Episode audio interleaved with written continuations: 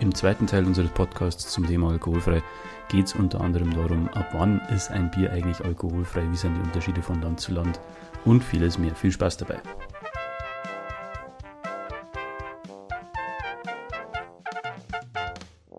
Man merkt da, also es ist natürlich auch, äh, schon klare Definition, dass das alkoholfrei helle, da merkt man schon, okay, das untergäriges Lagerhelles ja. und beim Weißbier merkt man, also man hat schon noch diese Banane auch in der Note, man hat auch ein bisschen noch diese Hefecremigkeit mhm. im Mundgefühl und die Spritzigkeit vor allem.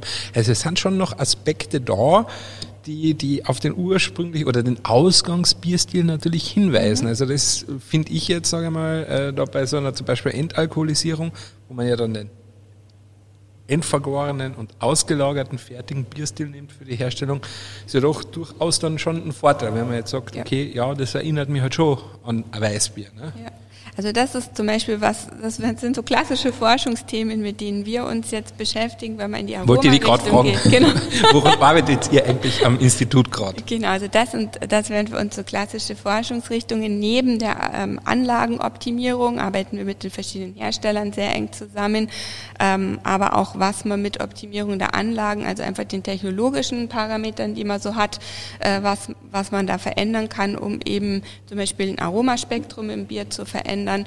Ähm, aber auch so was, äh, was du jetzt gerade erwähnt hast, in Richtung Ausgangsbier oder Mutterbier, wie wir das nennen, gedacht. Ähm, wir wissen ja ziemlich genau, auch das ist ein äh, Teil der Forschung, zu, äh, ja, zu schauen, was verlieren wir denn genau an Substanzen, an Aromen über die verschiedenen Verfahren. Und äh, wenn wir wissen, was wir verlieren, können wir das natürlich gezielt davor wieder anreichern. Also Beispiel dieses Bananenaroma gerade. Äh, wenn wir wissen, wir verlieren viel auch bananiges Aroma, dann machen wir halt das Mutterbier bananiger, ähm, um dann sozusagen wieder im Endprodukt auf einen bananigen Eindruck zu kommen. Ah, okay. Und da arbeitet sie gerade dran zu schauen, das bei welchem Verfahren genau, verlieren wir wie, wo, was. Genau, und, also wir, äh, wir screenen die Verfahren, wir versuchen dann auch ähm, an den Anlagen zu optimieren, damit wir eben möglichst wenig Verluste haben. Äh, wir versuchen auch die Verfahren der Entalkoholisierung eben abzustimmen auf das Mutterbier, auf das Ausgangsproduktbier.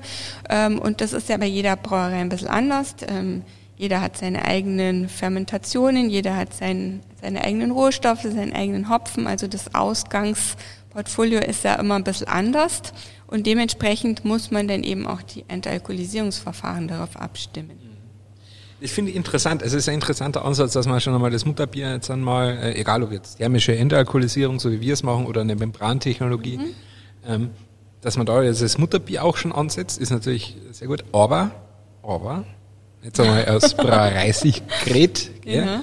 Ähm, es macht mich natürlich dann wieder ein bisschen eingeschränkt natürlich in meinem, in meinem Produktionsablauf, Klar. weil jetzt dann zum Beispiel geht man her und kann zum Beispiel einfach unser Hefeweißbier für ein Beispiel nehmen und das dann entalkoholisieren. Ja. Aber wenn ich immer warten muss, bis ein Tank von dem speziell Klar. für die Entalkoholisierung eingebauten, dann bin ich natürlich nicht mehr so flexibel in meinem, in meinem täglichen Produktionsablauf. Also ne? da habe ich eine eigene Produktschiene dann praktisch, genau. wo ich von Anfang an nur für dieses Produkt produziere.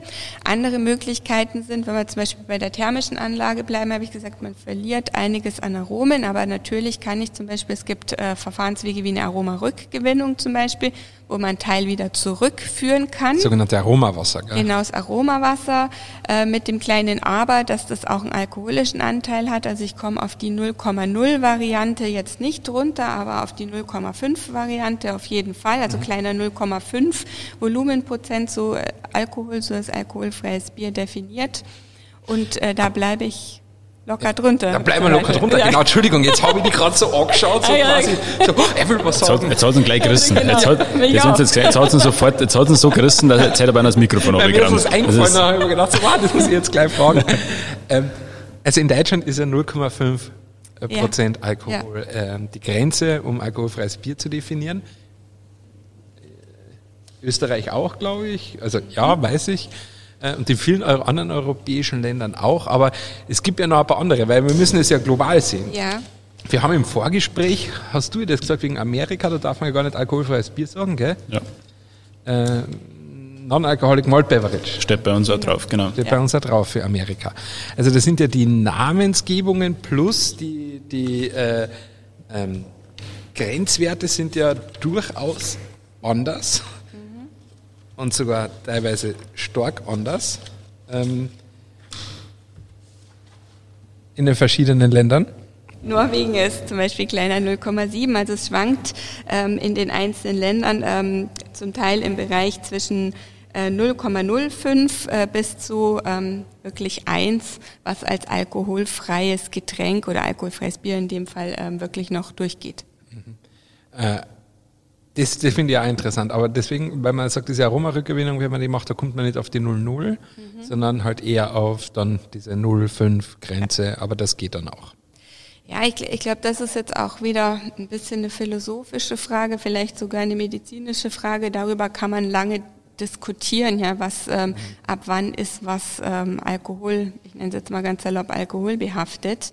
Ähm, man darf nicht vergessen, es gibt äh, eine ganze Anzahl von Säften, wo man jetzt äh, glauben würde, die haben absolut keinen Alkoholgehalt, ja, die auch in diesen äh, Bereich liegen. Alles, was mit Hefe eigentlich hergestellt wird, was über Fermentation hergestellt wird, bis auch zu Brot, hat oft einen ganz geringen Alkoholanteil, ja. Und ähm, äh, man definiert das eben danach, ähm, wann es eben keine Auswirkungen auf unseren Organismus hat. Ähm, da sind die Definitionen zum Teil eben ein bisschen anders und ähm, das liegt eben jetzt wenn wir auf die Herstellung zurückkommen, zum Teil an den Verfahren, was man überhaupt produzieren kann oder was man produzieren will. Äh, und dann gibt es natürlich einfach auch einen Trend, zum Teil, wenn man es einfach weltweit vermarkten will. Und es gibt die Länder, die 0,0 haben, äh, dass man eben sagt, man macht auch Produkte, die 0,0 wirklich haben, weil dann der Verbraucher weiß, was da drin ist. Eben kein Alkohol, also gar nichts. Wie ist es aus der Erfahrung? Kommt tatsächlich, wenn es deutlich als 0,0 deklariert ist. Es gibt ja viele Biere, die mittlerweile auch so heißen. Ähm, kommt es beim Kunden besser an? Habt ihr da Erfahrung? Ich schaue euch jetzt beide an. Du ja. als Markenbotschafter und du als also, aus der Forschung. Es ist wirklich schwierig zu sagen. Ich würde jetzt gerade mal, ich würde, das ist jetzt aber nur eine Vermutung, ich würde sagen, bei uns jetzt gerade im deutschen Raum glaube ich nicht, dass der Verbraucher explizit auf ein 0,0 Produkt geht, ähm, außer er hat ähm, Notwendigkeiten, wo er wirklich hm. sicher gehen will, da ist gar nichts drin, ja. ja. Und ähm, die Brauereien, ähm, also da, da schlagen so ein bisschen zwei Herzen in der Brust, würde ich sagen, weil ähm, aus ähm, aus Brauereisicht ist es einfach auch so ein bisschen Sicherheitsfaktor, die 0,0 zu haben, äh, weil man einfach sagt, der Verbraucher weiß, was da, was auf ihn zukommt. Ja, da ist 0,0 drin und so schreibe ich es auch drauf. Ähm, bei dem anderen gestehe ich ihm einfach zu, dass kleiner 0,5 drin mhm. ist. Ja. Ja. Mhm. ja. Ja, na, das ist ja auch etwas, was man äh, nicht immer weiß, ja. ja dass äh, es da ja gewisse Grenzen gibt. Aber ihr am Lehrstuhl ähm, forscht da in jedem Bereich, also sprich äh, biologische wie auch ähm, physikalische Methoden. Ja, oder? also wir decken alles ab, weil, ähm, das sollte ich vielleicht auch noch dazu sagen, eine Möglichkeit auch, um dieses, ähm, um vielleicht mögliche, ich nenne es mal einfach Defizite, um das ganze Spektrum jetzt abzudecken, was auch immer das sein mag, äh, die man einsetzen kann, ist, dass man zum Beispiel Verfahren blendet. Also man ähm, kann zum Beispiel verschneiden, weil es sind ja beide ähm, nach dem Reinheitsgebot jetzt, vor allem wenn es in Deutschland ist, aber ähm, normalerweise mit denselben Rohstoffen hergestellt, auf denselben Rohstoffen basierend. Und man kann zum Beispiel, ich nenne jetzt mal einfach ein Beispiel aus dem, wenn man jetzt Membran entalkoholisiert hätte und äh, durch den fehlenden Alkohol käme eine säuerlich dominante Note durch, könnte ich mit so einem gestoppten Gärer äh, verschneiden, so einem geringen Anteil, um wieder was Süßliches einzubringen und um das Bier dann praktisch wieder ausgewogen zu machen. So eine Balance herzustellen. So eine Balance herzustellen. Und äh, das ist eine Möglichkeit. Man kann zum Beispiel den gestoppten Gärer dann auch stärker hopfen oder äh, die Würze für den gestoppten Gärer stärker hopfen, dass man das sozusagen als Würze dann hernimmt, um die Balance wiederherzustellen. Mhm. Und ähm, das macht es vielleicht von der Verfahrensweise ein bisschen komplizierter. Auf der anderen Seite gibt es halt auch ein wahnsinnig breites Spektrum ähm, an die Hand, was ich dann wirklich tun kann, um die Biere unterschiedlich zu machen, um die balance, ausbalanciert zu machen in der Sensorik. Mhm. Ähm, jetzt gehen wir noch mal ein bisschen auch auf die Forschungsanfänge zurück, ähm, weil angefangen hat das ja alles dein Doktorvater, mhm. der, der, Professor Back. Ja. Und der hatte 1994 ja die erste Entalkoholisierung hier nach Weinstefan gebracht. Mhm. Die wurde dann ja auch aus praktischen Gründen dann bei uns hier in der Brauerei installiert. Mhm. Ähm, aber jetzt habt ihr ja auch schon eure eigene äh, ja. Äh, Entalkoholisierung und auch eure eigene Membrantechnologie. Ähm, wie würdest du sagen, hat sich die Intensität dieser ähm, Forschung von damals bis heute verändert? Also ist die Nachfrage auch von der Industrie her so groß? Ja, also die Nachfrage ist auf jeden Fall groß und ich glaube, da verrate ich auch kein Geheimnis, dass gerade große Brauereigruppen aus verschiedenen Motivationen heraus, sicher aber auch aus sozialen Aspekten heraus sich äh, klar positioniert haben, äh, dass ein großer Anteil ihres Absatzmarktes alkoholfrei oder alkoholreduziert sein soll. Ähm, auch aus dem einfach aus unserem Verbraucherverhalten, aus unserem gesellschaftlichen Verhalten heraus, denke ich, ist es ähm, eine Produktgruppe, die, die immer mehr Zuwachs äh, bekommen wird und dementsprechend ähm, reagieren die Brauereien, reagiert die Branche darauf und ähm, dementsprechend hoch ist auch die Nachfrage. Also für uns ist das ein sehr interessantes und auch stark nachgefragtes Themengebiet ähm, und ich denke auch, dass das die nächsten paar Jahre so bleiben wird. Würdest du dann die Brauereien empfehlen, jetzt einzusteigen oder, oder in zwei, drei Jahren? Oder was ist deiner Meinung nach der ideale Zeitpunkt? Ja, das, ich denke mal, viele, viele sind ja schon eingestiegen und auch wenn man schaut, auch bei kleinen regionalen äh, Brauereien, immer mehr haben einfach ihre Produktsparte auch im alkoholfreien Bereich erweitert, mit welchem Verfahren auch immer hergestellt. Ähm, einsteigen hätte man wahrscheinlich schon längst sollen. Aber ich meine, wer jetzt einsteigen will, äh, auf jeden Fall ähm, keine falsche Idee. Also garantiert nicht. Also ich sehe da auf jeden Fall einen, einen steigenden Markt da drin. Mhm. Ich meine, wir fokussieren ja unser, unsere Investitionen ja gerade in dem Bereich, ähm, haben trotz Corona jetzt eine Investition in eine neue Anlage getätigt, in die besagte thermische Interalkoholisierung, die wir, die wir schon besprochen haben. Also kriegen eine neue Anlage auch ähm, äh, zur Interalkoholisierungstechnologie, ähm, die ich persönlich ja wahnsinnig spannend finde auch, ähm, dass sie halt äh, eine hohe Bandbreite natürlich an Möglichkeiten halt auch liefert. Also wir haben selber gesagt, also nicht nur, äh, dass man die fertigen Produkte hat, die man halt auch flexibel aus dem Produktionsprozess äh, verwenden kann, sondern auch mit, mit äh, Aromarückgewinnung und ähnlichen Sachen haben wir natürlich schon äh, sehr viele Sachen machen. Und natürlich auch der niedrige Kaloriengehalt äh, ist natürlich äh, auch ein großer Benefit, den man, den man mit diesen Produkten hat. Ähm, also da sehen wir schon auch nicht nur im Markt natürlich eine Zukunft, sondern halt auch äh, ähm, bei der Technologie. Und da muss ich ja sagen, war ja natürlich auch die Zusammenarbeit über die letzten nicht nur Jahre, sondern Jahrzehnte, ich meine im Endeffekt seit 94, äh, die da die Universität äh, und, und wir als Brauerei da uns immer gegenseitig unterstützt haben, war ja schon nicht schlecht. und ähm, ich glaube wirklich, dass sich da ganz viel ähm, entwickelt hat. Also ich kann mich ja noch erinnern, als ich angefangen habe, äh, in Freising zum Studieren, zu Anfang, das war auch so, das war alkoholfreies Bier, das hat man nicht getrunken. Ja. Vor allem nicht als Brauer.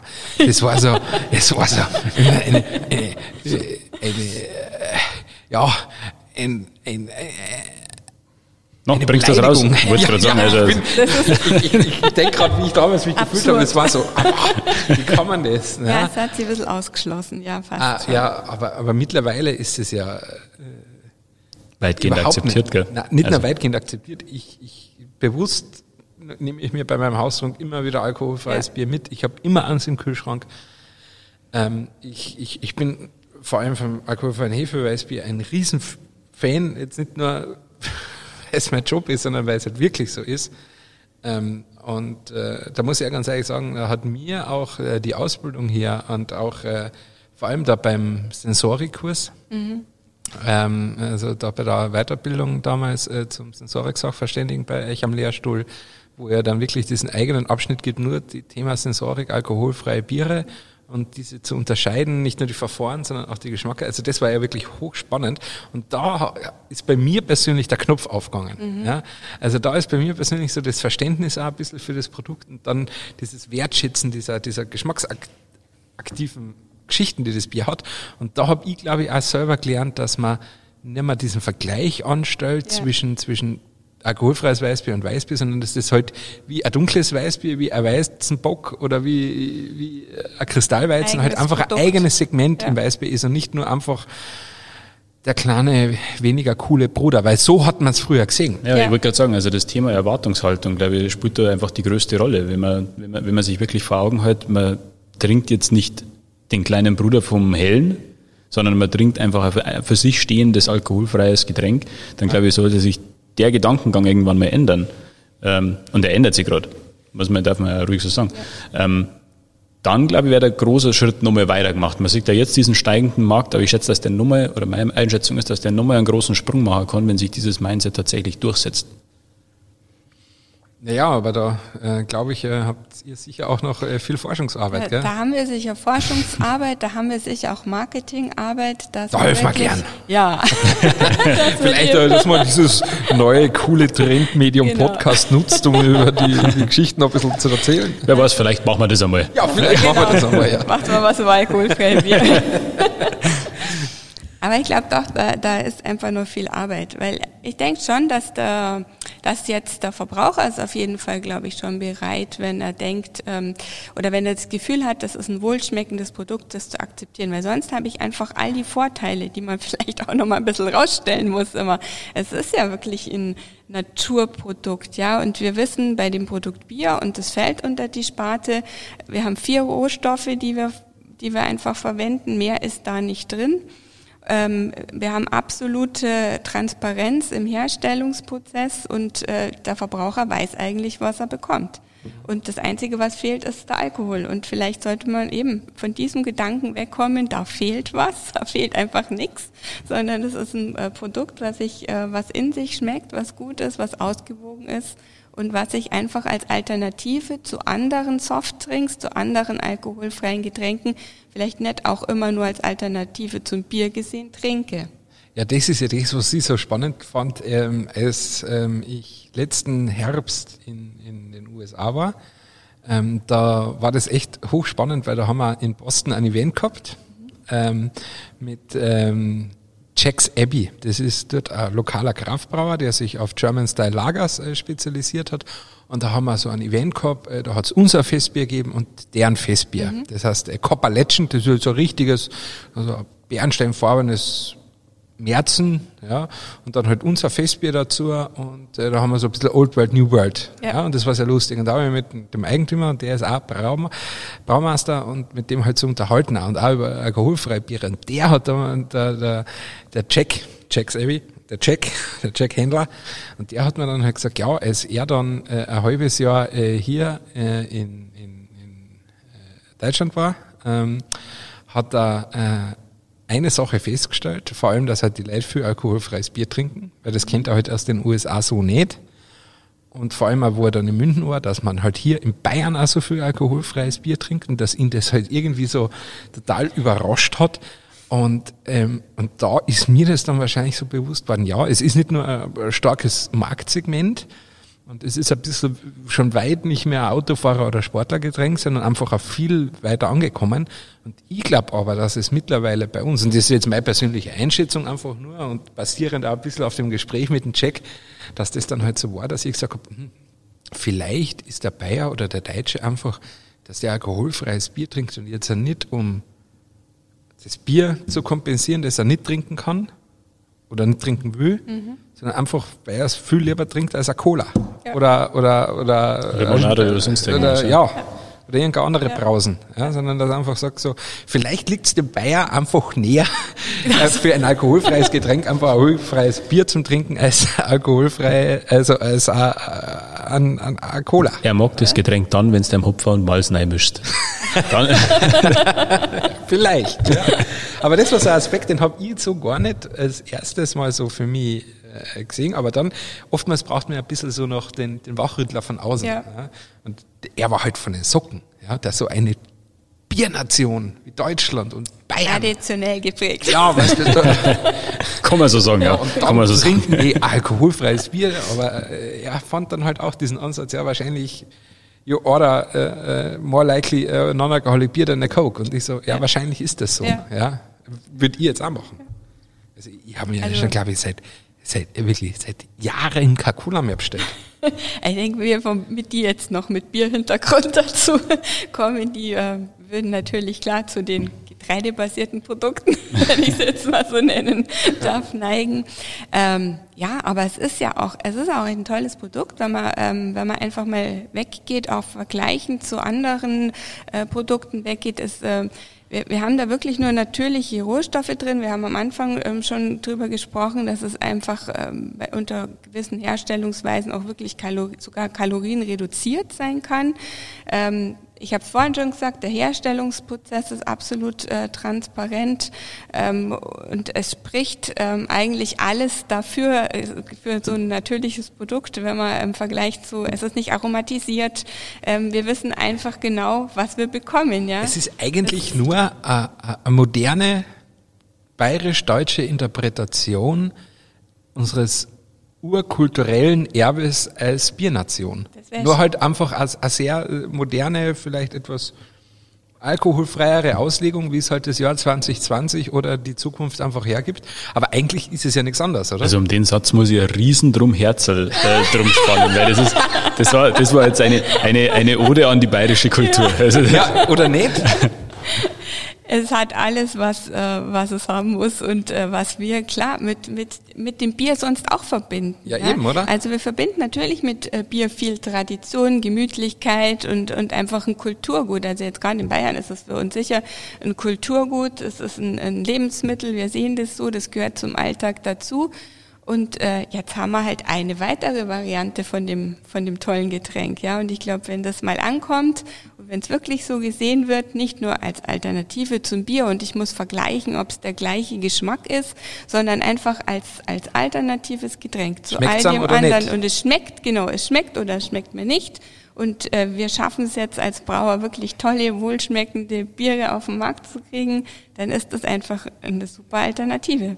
Und noch zwei Maß kann man tatsächlich noch fahren. Ja, man könnte das tatsächlich. Noch zwei Maß alkoholfrei kann man tatsächlich noch fahren. Und man kann auch lustig sein, wenn man. Eben. das schließt sich nicht aus. Eben. Ja. Da, da haben wir jetzt dann wirklich eine schöne Kurven gerade zum Anfang wieder gekriegt, wo wir ja auch so ein bisschen über das gesprochen haben. Aber wie du auch gesagt hast, es ist halt ein natürliches, transparentes Produkt und alles innerhalb des bayerischen Reinheitsgebotes ja. und alles eigentlich innerhalb unserer, unserer bierkulturellen Herkunft, äh, die man vor allem hier in Weinstefan am Weinstefaner Berg, ich meine, wir sitzen heute hier im Weinstefaner Brauereimuseum von der Brauerei, also einem der ältesten Punkte, ja. wenn es ums Bierbrauen geht überhaupt der Welt. Und wir reden über das Thema äh, alkoholfreie Biere, das ja eigentlich, wenn man sich diese, diese mehr als tausend oder fast tausendjährige Tradition von Bierbrauen in Weinstefan anschaut, eigentlich den kürzesten, aber sicher auch sehr, sehr spannenden Punkt einnimmt.